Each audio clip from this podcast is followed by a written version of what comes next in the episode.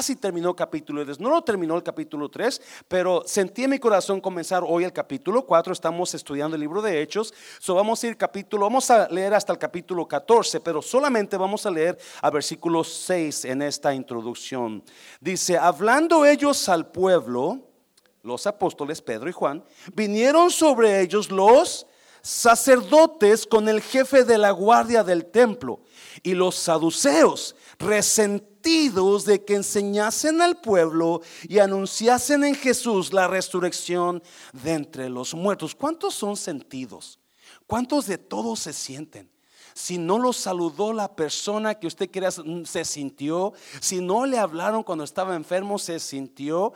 Así estaban los saduceos, eran bien sentidos, eran azuquita, sentidos que eran. So vienen resentidos de que enseñasen al pueblo y anunciasen en Jesús la resurrección entre los muertos. Acuérdese, Pedro y Juan acaban de sanar a un lisiado, ¿se acuerda? Lo hablamos dos semanas atrás, seguidas, ¿verdad? Y ahora Pedro está predicándole porque la gente se, se, queda sorprendida de lo que pasó con el lisiado. So Pedro aprovecha para qué? Para predicar el nombre de Jesús. Y en su prédica dice, este Jesús al que ustedes crucificaron, Dios lo ha resucitado de los muertos. Hay un problema, los saduceos no creen en la resurrección de muertos. No creen en eso, los saduceos vienen enojados, sentidos que Pedro y Juan prediquen de la resurrección. Por eso versículo 2 ah, dice que estaban sentidos porque predicaban de la resurrección de los muertos. Y versículo 3, y les echaron mano y los pusieron en la cárcel hasta el día siguiente, porque era ya tarde. Hmm. Pero muchos de los que habían oído la palabra, ¿qué pasó con ellos? Creyeron ¿Y cuántos fueron? Y el número de los varones eran como cinco mil de los varones. Mujer, usted debe estar agradecida que Dios abrió la puerta de la gracia para que usted su voz ahora cuente. ¿Sabía usted que la mujer antes no contaba? La mujer era un como un objeto para el hombre. Ay, se oye feo, ¿verdad? Eso. No contaba la mujer y ahora usted es la que manda en la casa. Mira, una por fuerte por eso. Ahora usted tiene el poder, ¿sí o no? Ahora sí, mis chicharrones están aquí. So, las mujeres no contaban ni los niños. So, alguien piensa que eran de 10 a 12 mil personas que fueron salvos porque Pedro habló de Cristo. ¿Sabía usted que solamente necesitamos abrir la boca para invitar a alguien a conocer a Jesús? Nada más se ocupa que alguien diga, ¿sabes qué? Te invito a conocer a Jesús. Tu vida va a mejorar. Yes, iglesia. Yes, versículo 4. Pero muchos de los que habían oído la, la, palabra creyeron y el número de los varones era como cinco mil. Versículo 5. Aconteció al día siguiente que se reunieron en Jerusalén. ¿Quiénes?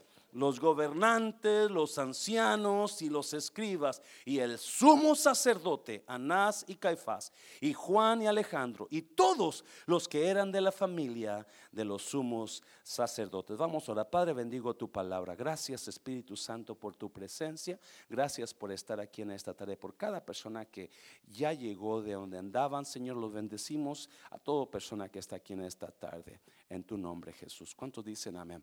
Puede tomar su lugar, tome su lugar. ¿Cuántos saben que la vida está llena de victorias y derrotas? La vida está llena de montañas y valles. Ahorita estás feliz, mañana estás llorando.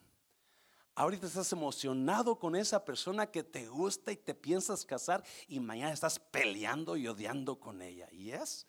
Algunos me están codeándose ahí, porque esa es la vida. La vida, alguien me decía, es que yo no soy feliz. Y yo le decía, ¿y quién te dijo que tú ibas a ser feliz? Es que no estoy feliz con este matrimonio. Es que el matrimonio no fue creado para que usted fuera feliz. El matrimonio fue creado para que usted hiciera feliz a su pareja. Yes, alguien diga amén. El problema es que la tenemos toda chueca, ¿verdad? Porque pensamos que si yo me caso, yo voy a ser feliz. No, usted se casó para hacer feliz a alguien.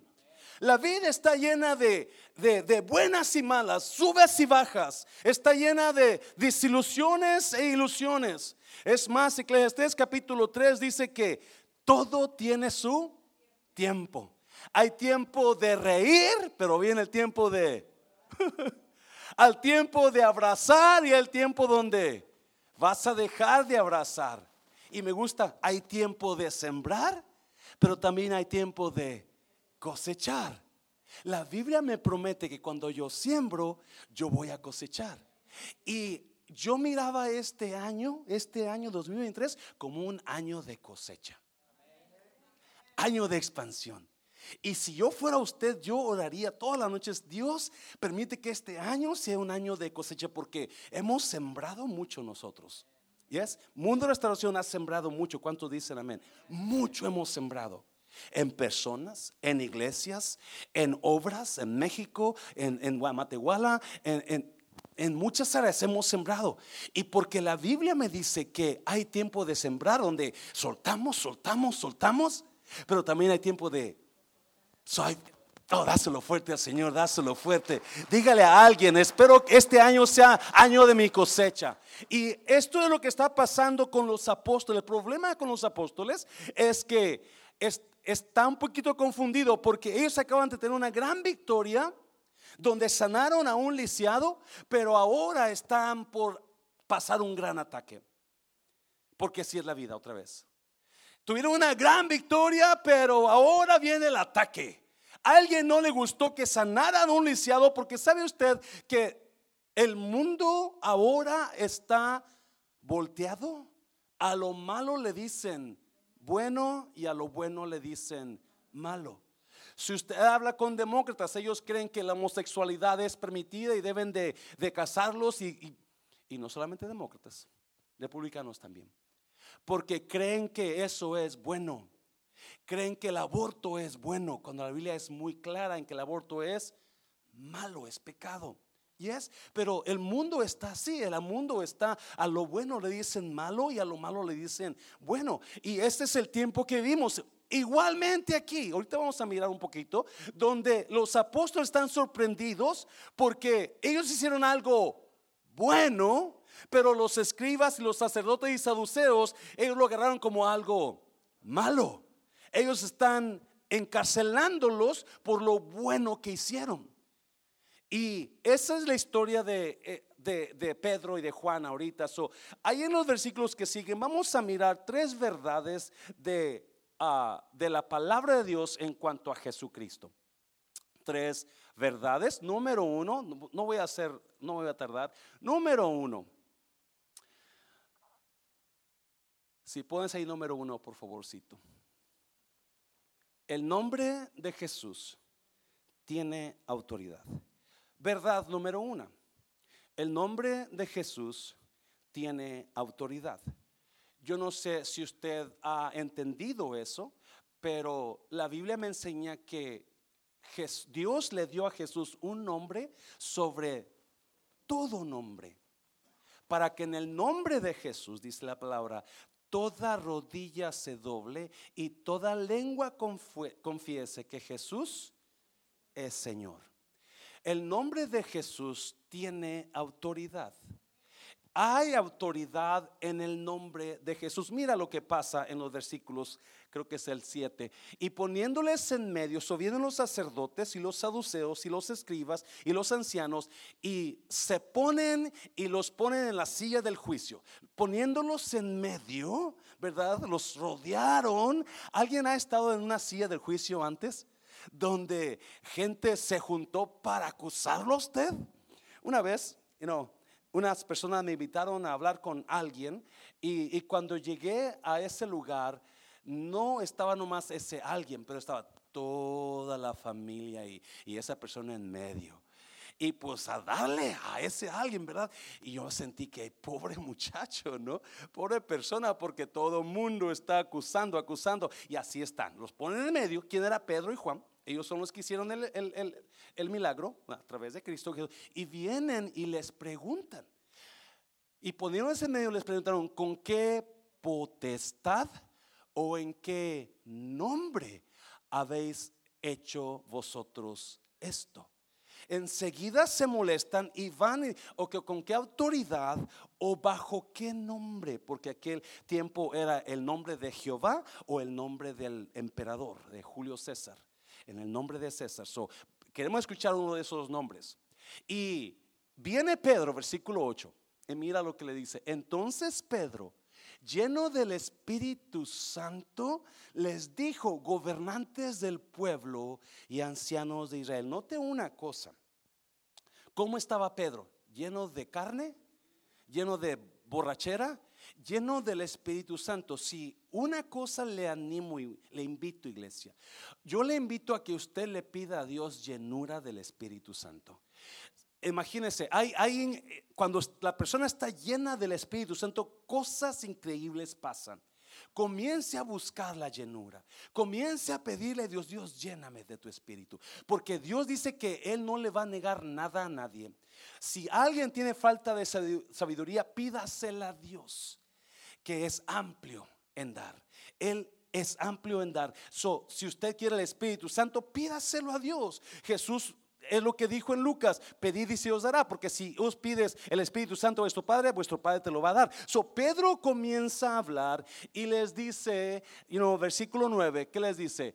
Puesto que hoy se nos interroga acerca del beneficio hecho a un hombre enfermo, de qué manera éste haya sido sanado, versículo 10, sea notorio a todos vosotros y a todo el pueblo de Israel que en el, ¿en el qué? en el nombre de Jesucristo de Nazaret a quien vosotros, ahí va, crucificasteis y a quien Dios, que otra vez, resucitó de los muertos, por él este hombre está en vuestra presencia sano. Me está oyendo, iglesia. So, primero, lo primero, Pedro que dice, ok, tú quieres saber bajo qué nombre yo hice este milagro. Yo no lo hice bajo mi nombre mío, yo no lo hice por mi poder mío, yo lo hice en el nombre de Jesucristo de Nazaret. No, quiero aclarar algo muy claro, muy, muy sencillo. Mucha gente usa el nombre de Jesús como una, una palabra mágica. En el nombre de Jesús ya está hecho. En el nombre de Jesús ya está hecho.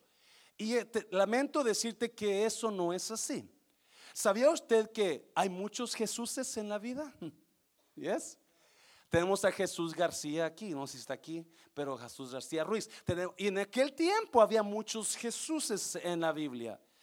Pablo habló con un bar Jesús que estaba en contra del Evangelio, porque había en la Biblia Jesús. O cuando usted ora en el nombre de Jesús, no está orando en el nombre, sino en la persona que tiene ese nombre.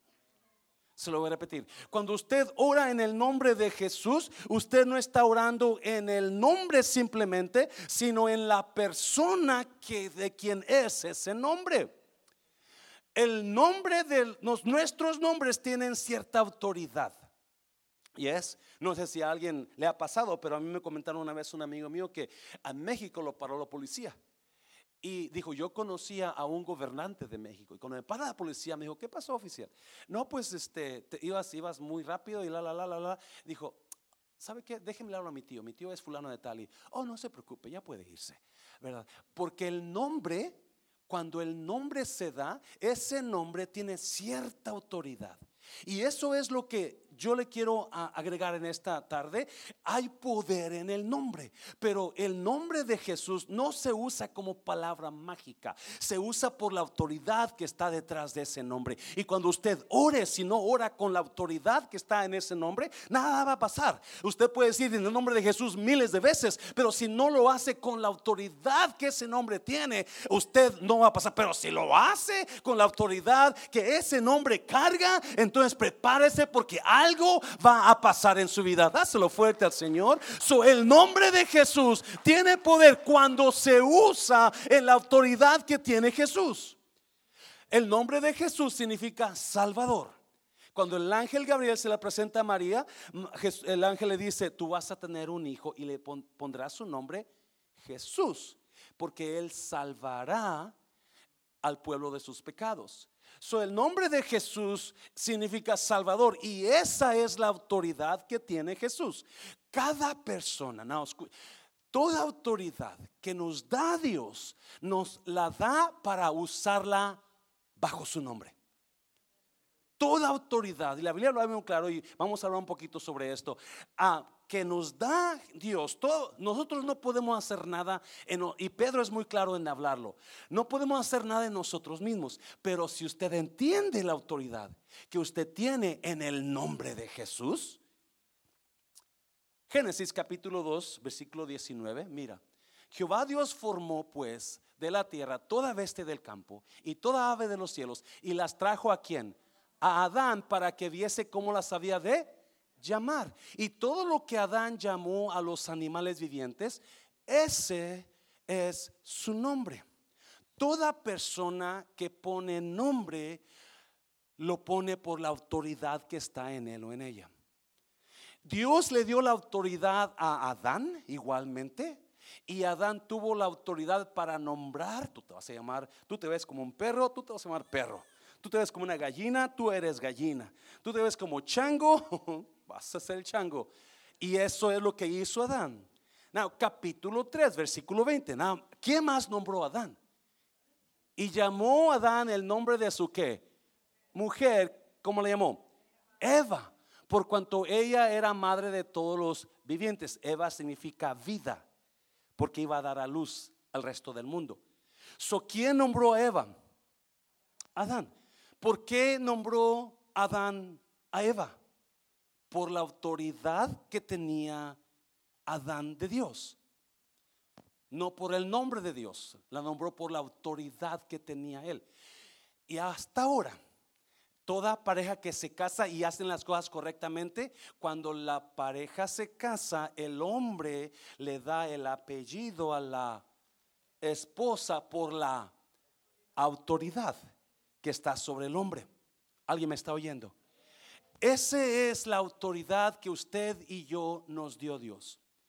Esa es la autoridad. No, tenga cuidado porque en capítulo 19 de Hechos, creo que es capítulo 19, no se lo mandé a los muchachos, yo aquí lo apunté, pero se lo voy a, se lo voy a comentar.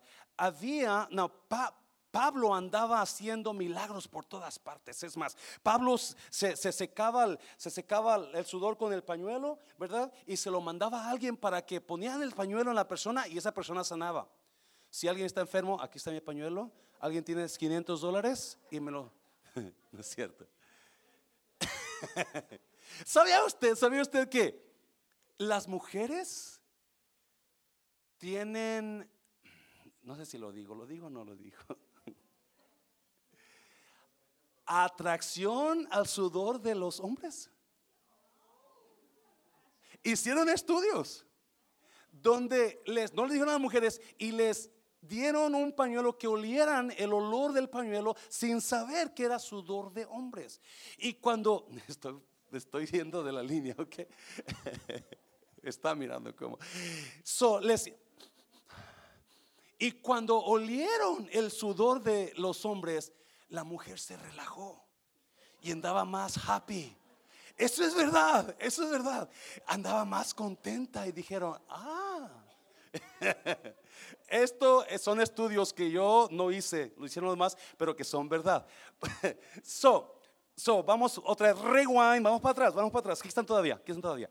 So, so, en Hechos 19, como Pedro estaba haciendo, la hermana se le dio calor, como, como, Pedro estaba haciendo muchos milagros, había siete hombres hijos de Ezeba, un, un ambulante que hacía, hacía este, sacaba demonios, ¿verdad? Y estos hombres habían escuchado de Pablo y de Jesús. Y la Biblia dice que encontraron un endemoniado estos hombres y lo agarraron y dijeron, vamos a hacer, vamos a librarte de ese demonio. Y comenzaron a orar y así oraron. En el nombre de Jesús, el que predica Pablo, sal de él. En el nombre de Jesús, por es importante que lo entendamos, no es el nombre, sino es la autoridad detrás del nombre. Es la autoridad de conocer a Cristo. Si usted conoce a Cristo, usted tiene esa autoridad. Y usted puede usar esa autoridad. No necesita llamar a hermano Jorge o no sentado a un pastor, al pastor. No, con esa autoridad usted puede sacar demonios. Usted puede sanar enfermedades porque el nombre de Jesús tiene poder. So, cuando los hombres oran por ese endemoniado y ah, eh, eh, dicen ellos en el nombre de Jesús, el que predica Pablo, ¿Qué pasó con el demonio? Le dice que el demonio le respondió, le dijo, yo sé quién es Jesús y conozco a Pablo también, porque ¿sabe que el diablo lo conoce usted? Y le tiene miedo a usted. Pero nosotros le tenemos miedo al diablo. So, andamos corriendo unos de otros. Pero dice, ¿y tú quién eres? Y se levanta el demonio y les da una paliza que los deja encuerados. Así es cierto, así es la Biblia. Y sudados también. No, y, y so, so, ¿por qué estoy hablando de esto? Porque no es el nombre decirse ligeramente. Pero cuando usted usa el nombre de Jesús, entonces ese nombre tiene autoridad espiritual para hacer cualquier cosa que usted necesita que pase en el nombre poderoso de Jesús. Dáselo fuerte al Señor. Dáselo, cualquier cosa que usted y Pedro dijo, este hombre no está sano, no, no se levantó porque yo lo levanté, sino que en el nombre de Jesús de Nazaret. Y muchas veces decían de Nazaret, acuérdense, porque Nazaret era una ciudad pequeña que supuestamente no había nada bueno ahí. Pero, o sea, lo hacían para avergonzar a Cristo Jesús. Pero cuando se dieron cuenta que ese no era nadie, se levantó de la tumba. Ahora lo reconocían como Jesús de Nazaret, el hombre que se levantó de la tumba, que ahora es el Hijo de Dios, poderoso en batalla. Dáselo fuerte al Señor, dáselo fuerte. No, mira Lucas, mira Lucas, vamos para Lucas.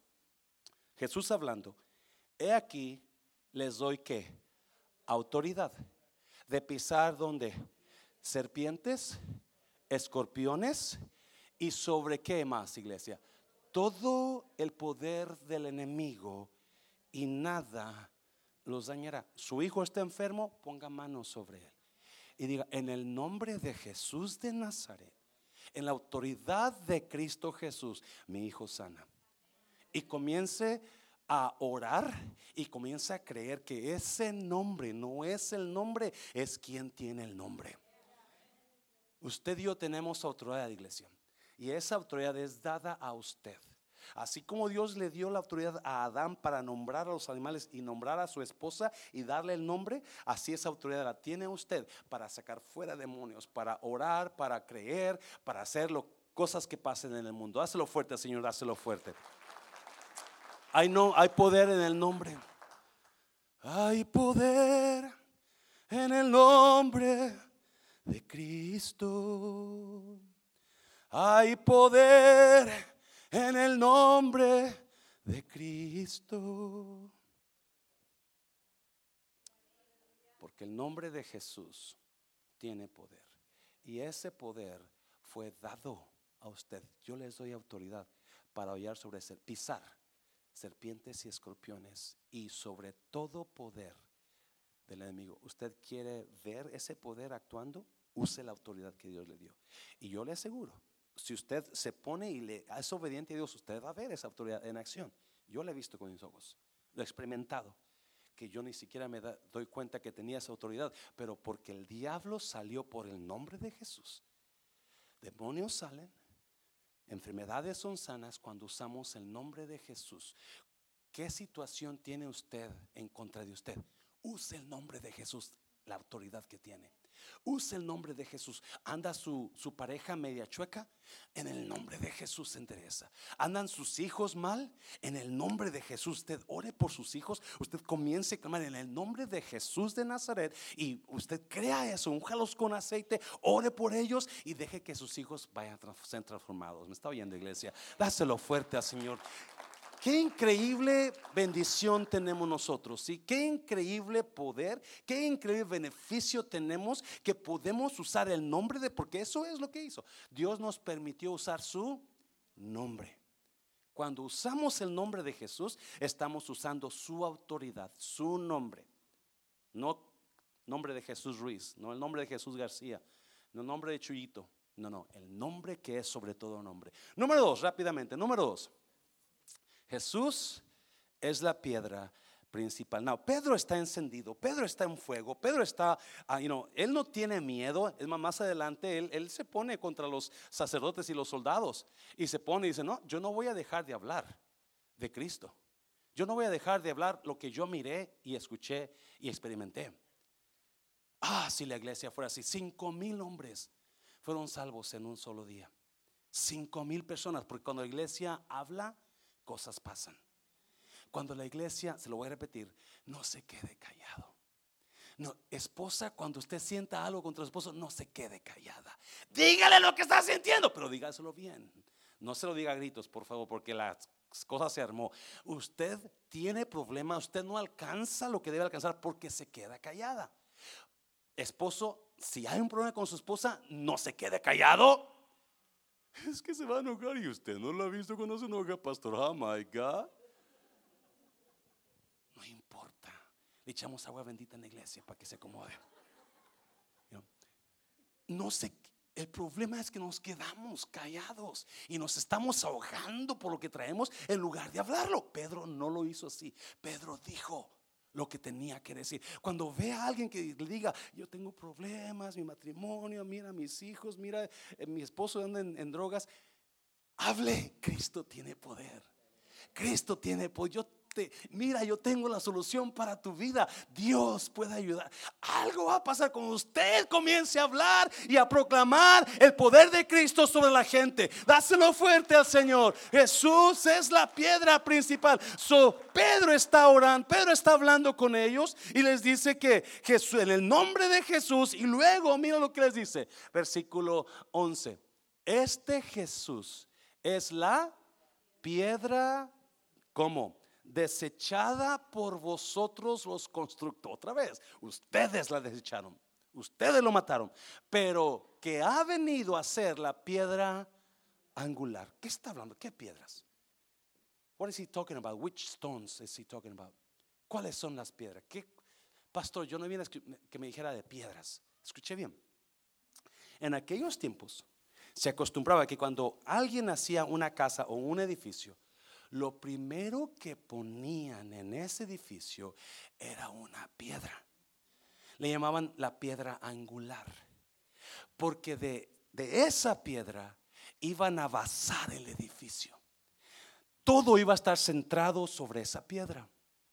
Y de ahí usualmente la ponían en una esquina y de ahí comenzaban a hacer el edificio. Una esquina aquí, viene la pared para acá, viene la pared, los cimientos y luego el techo, pero todo estaba basado bajo esa piedra. Cuenta la historia que una vez unos israelitas se pusieron a hacer un edificio y miraron una piedra que estaba ahí, se les hizo muy rara y la aventaron para afuera. Y comenzaron a hacer el edificio. Y comenzaron a poner las paredes, los cimientos, las paredes, el techo, la, la, la. Y cuando estaba terminando, la casa se comienza a ladear. ¿Qué pasó? Y le hablan a, a, su jefe, ¿qué pasó? Se está cayendo la casa. Y le dijo el jefe, pues vamos a ver la piedra angular. Y cuando fueron a buscarla, no estaba la piedra angular. Y le dijo, ¿y la piedra angular? ¿Cuál, ¿Cuál piedra? La piedra que sostiene el edificio. Pues encontramos una, pero estaba muy la tiramos. Esa es la piedra. Pedro le está diciendo, lo que ellos mataron es lo que sostiene tu vida. Lo que ellos desecharon es lo que sostiene tu casa. La, Jesús es la piedra que sostiene tu vida. Jesús es la piedra que sostiene tu casa, sostiene tu matrimonio. Una vez que tú sueltes la piedra o la deseches, la saques de la casa, que muchas parejas han hecho, han sacado la piedra que es la que sostiene. Entonces prepárate porque la casa se te viene encima. Todo se va a caer, todo se va a terminar. Es importante que usted mantenga la piedra en su lugar. Es importante que usted mantenga esa piedra principal, la que sostiene todo el edificio, debe estar en su lugar para que nada se caiga. Porque si la piedra angular, la piedra principal está fuera de la casa, todo se viene encima. Y mientras la piedra está en su lugar. No importa qué tormenta venga. No importa qué viento pegue en tu casa. No importa cuántos pleitos te avientes con tu pareja. No importa cuántas veces usted esté mordiéndose como perros y gatos. Mientras la piedra esté en ese lugar, no te va a afectar. Nada se va a caer. Vas a estar firme, vas a estar completo, vas a estar bien porque la piedra que es Cristo está en su lugar en tu vida, está en su lugar en tu casa. Asegúrate que la piedra está puesta ahí siempre. Ese es lo que Pedro les dice. Ustedes echaron la piedra, por eso todo se está viniendo encima. Oh my God. La piedra es la, la piedra principal, es la que mantiene todo el edificio en su lugar. La piedra principal, usted necesita esa piedra en su vida. Su pareja necesita esa piedra en su vida. Si no hay esa piedra, todo se cae. Sus hijos necesitan esa piedra en su vida. Si no hay esa piedra, todo se cae. Me sorprendo de gente que se está alejando y están sacando la piedra principal que sostenía sus vidas y están sus vidas cayendo y cayendo y cayendo y cayendo. Le tengo nuevas. Usted puede volver a poner la piedra en su lugar para que se levante todo. Dáselo fuerte al Señor, dáselo fuerte, dáselo fuerte. Mira el Salmo, el Salmo a 118 creo que es. Ah, la piedra que los constructores rechazaron se convirtió en la piedra principal. Vete para el, versículo anterior, por favor. Versículo 12, ahí. Mira lo que Pablo dice. Y en ningún otro hay que, hay salvación. Porque no hay otro nombre bajo el cielo dado a los hombres en el cual podamos ser salvos. En ningún otro hay salvación. ¿Qué salvación? Salvación del infierno, salvación del castigo eterno. Si por mucho tiempo habíamos creído que la salvación se ganaba por si yo era bueno. Si yo soy bueno, yo me voy al cielo. ¿Alguien, alguien pensó así alguna vez? Yo no, yo no mato a nadie, yo no soy infiel a mi pareja, yo soy bueno. Pero la Biblia le tengo nuevas, la Biblia dice que usted es malo. Romanos 3:23 dice, por cuanto todos, ¿cuántos? Todos, ¿qué hicieron? Pecaron. ¿Y qué más? Y están destituidos de la gloria de Dios. ¿Cuánto es todo? Todos hemos pecado. Gente que es religiosa, gente que no es religiosa, el pastor ha pecado, el papa ha pecado, perdón si lo ofendo con eso.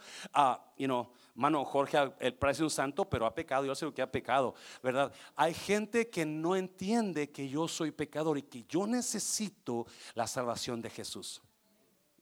Y Pedro dice, en ningún otro. No hay una manera que puedas ir al cielo, solamente a través de Jesús. Este versículo está en todas Biblias. Por si acaso lo quiere buscar, apúntelo. En todas Biblias está este versículo. Usted necesita la piedra angular, la piedra principal para que su techo no se caiga y para que lo pueda llevar al cielo. Dáselo fuerte al Señor, dáselo fuerte. Ya termino. ¿Qué más le dice Pedro? Ya termino. Deje que este 2023 Jesús saque lo mejor de usted. Mi favorito verso de este capítulo. Mi favorito verso.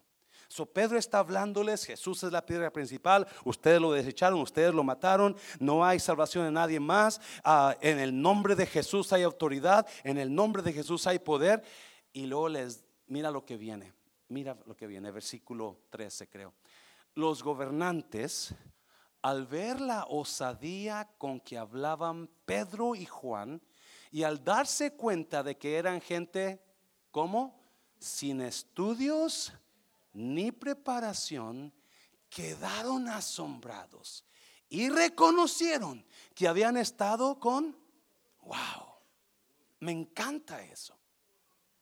¿Cuánta gente usted se ha encontrado que le dice, algo tienes tú diferente? Algo tienes tú distinto. A ver, ¿tú eres cristiano? Pues sí, ah, con razón. Algo te mirabas distinto. Pero ¿cuántas veces usted le ha dicho a alguien, yo voy a la iglesia, te invito? ¿A poco vas a la iglesia? ¿A cuál para no ir yo? Pero me encanta los sacerdotes están hablando, Pedro está, está hablando con ellos, ellos están escuchando y se dan cuenta de algo. Se dan cuenta que es del rancho, que trae un opal en la frente. Y que, y que no, y no, no, su vocabulario lo delata. Su vocabulario les hace saber, este cuate, y es ese, Cristo es el mero mero, ese, agarra tu patín con Cristo, ¿verdad? Yo no sé cómo lo habla Pedro, pero hablaba como los de Tepito, como los de, no sé, no, voy a decir de estados porque luego se me enojan. Hablaba como los de mi pueblo. ¿Yes? Les digo una cosa. Uno de mis temores grandes cuando comenzamos la, la iglesia era eso. Cuando la gente se dé cuenta que no estoy preparado, cuando la gente se dé cuenta que no tengo mucha educación, se van a dar cuenta, no se van a querer quedar. Y quizás algunas personas lo han notado y se han ido, no lo sé. Pero una cosa sí sé. No, escúchame bien. La Biblia habla de grandes hombres educados. Moisés fue educado en la ley egipcia. Hombre de leyes, hombre poderoso. ¿Quién más? Saulo de Tarso. Saulo de Tarso se educó tan alto que tenía un conocimiento increíble y fueron usados, fueron, son hombres que fueron usados. Lucas era doctor. Eran hombres educados con mucha educación. Mateo era hombre de, cuentas, era un contador público. Eran hombres educados que Dios usó. Pero la educación no es un requisito para que Dios lo use. La educación nada tiene que ver con la unción. La educación nada tiene que ver con el poder de Dios. So, cuando están hablando Pedro y Juan, los saduceos, los sacerdotes, están mirando y dicen: Este cuate ni siquiera pasó el primer grado. Porque su forma de hablar los delata. Su forma de hablar, su forma de comportarse, y no como la chimotrufia, ¿verdad? Ah, me para el mundo mundial, o yo no sé cómo, ¿verdad? Yo no sé qué es lo que hablaban Pedro y, y, Juan, pero era obvio de que eran hombres ignorantes, eran hombres del rancho, eran hombres de la vecindad donde no habían estudiado, pero hay algo increíble, hay algo increíble que no pudieron negar algo estos hombres han estado con Jesús. Estos hombres serán ignorantes, serán tarados, perdón la palabra, serán tontos, serán lo que sea, pero hay poder en ellos, hay una unción en ellos. Estos hombres son de Jesús de Nazaret. Y eso Jesús, ese Jesús que había estado en ellos, que estaba, estaba sacando lo mejor de Hay personas que usted se junta con ellas y sacan lo peor sino de usted. Hay personas que se junta con ellas usted y usted va a comenzar a actuar como ellos porque son... ¿Cuántas madres han dicho, yo no quiero que mi hijo se junte con ese niño porque se está haciendo como él? Porque nosotros nos convertimos en las personas con las que nos juntamos, se lo voy a repetir, nosotros nos convertimos en las personas con las que nos juntamos. Muy importante. Porque hay personas que se están juntando con personas que están alejándolo, están sacando lo peor de usted. Y hay personas que tienen tiempo en Cristo que en lugar de sacar lo mejor, están sacando lo peor y peor y peor y peor. Pero no en el caso de Pedro. Escuche bien días atrás hay un hombre que está siendo enjuiciado. Una noche está fría. Ese hombre era un hacedor de milagros. Ese hombre había hecho bueno a mucha gente y pero ahora está siendo enjuiciado porque no lo querían los sacerdotes personas que lo conocían andaban detrás de él mirando y uno de ellos era Pedro. Y Pedro está afuera de donde está siendo enjuiciado Jesús y se junta en una hoguera donde había unas personas con, con fuego para calentarse y se junta Pedro ahí a ver qué va a pasar de Jesús y viene una persona y le dice, tú eres como él, tú eres nazareno como él. Y Pedro dice, yo no sé, yo no soy de él, yo no conozco a nadie. Yo no sé quién será él. Sigue Pedro calentándose y luego viene otra persona y le dice, no, tú eres como él, tú hablas como él. Yo no sé quién será él. Y viene otra tercera persona y le dice, seguramente tú eres de él porque tu hablar te, te identifica como él. ¿Y qué comenzó Pedro a hacer? A maldecir. Porque nosotros nos convertimos en las personas con las que nos juntamos. Y hay personas que aquí, que en lugar de estar sacando lo mejor, están sacando lo peor. Y la Biblia dice que llegó ese día donde Pedro ya no era igual que hace días atrás. Ahora en lugar de actuar con maldiciones, en lugar de sacar lo peor, comenzó a sacarlo mejor. Y comenzó a hablar de Cristo. Y comenzó a sanar enfermos. Y comenzó a... y la gente se quedó tan impresionada de lo que estaba mirando de que Pedro ya no es lo mismo. Ahora están dándose cuenta que algo ha pasado con Pedro. Y lo que ha pasado con Pedro es que ha pasado tiempo con Jesús. Se dieron cuenta que habían estado con Jesús. Porque, otra vez, usted y yo nos convertimos en las personas con las que nos juntamos. No lo ha agarrado, ¿verdad? So, si usted quiere sacar lo mejor de usted este año, ¿qué necesita hacer, iglesia? Pasar tiempo con Jesús.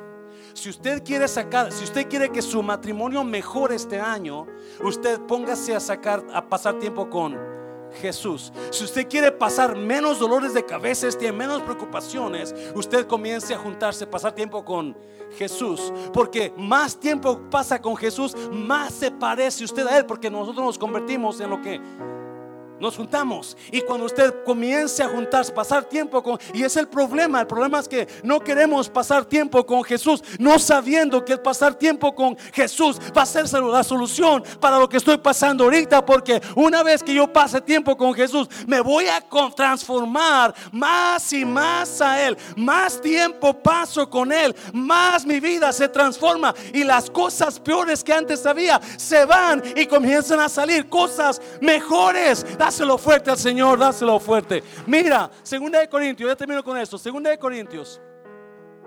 Segunda de Corintios, lo pones ahí.